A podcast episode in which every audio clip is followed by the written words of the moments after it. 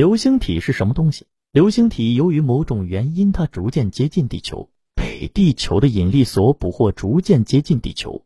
在它与地球的大气层接触时，碰撞摩擦产生的热量使它燃烧，并带着长长的尾巴，逐渐将自身的质量消耗殆尽，变成了一颗流星。流星的前身是流星体。如果流星体没有充分燃烧，在穿过大气层之后依然没有被燃烧殆尽，剩余的部分会毫不留情地撞击在地球上，这便是陨石。许多的流星体来自小行星彼此之间撞击后形成的碎片。虽然彗星离开之后残留的彗尾物质通常会流星雨，但也有些成员最终会因为散射而进入其他的轨道，成为散乱的流星体。其他已经知道的来源还有和火星，有些陨石已经被证实是来自这些天体的。流星是行星际空间的尘粒和固体块，流星体闯入地球大气圈，同大气摩擦燃烧，产生光迹。若流星在大气中未燃烧尽，落到地面后就称为陨星或陨石。流星体原是围绕太阳运动的，在经过地球附近时，受地球引力的作用，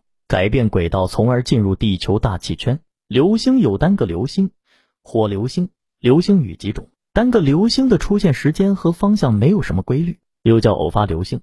火流星也属偶发流星，只是它出现时非常明亮，像条火龙，且可能伴有爆炸声，有的甚至白昼可见。许多流星从星空中某一点辐射点向外辐射散开，这就是流星雨。陨石是太阳系中较大的流星体闯入地球大气后未完全燃烧尽的剩余部分，它给我们带来丰富的太阳系天体形成演化的信息，是受人欢迎的不速之客。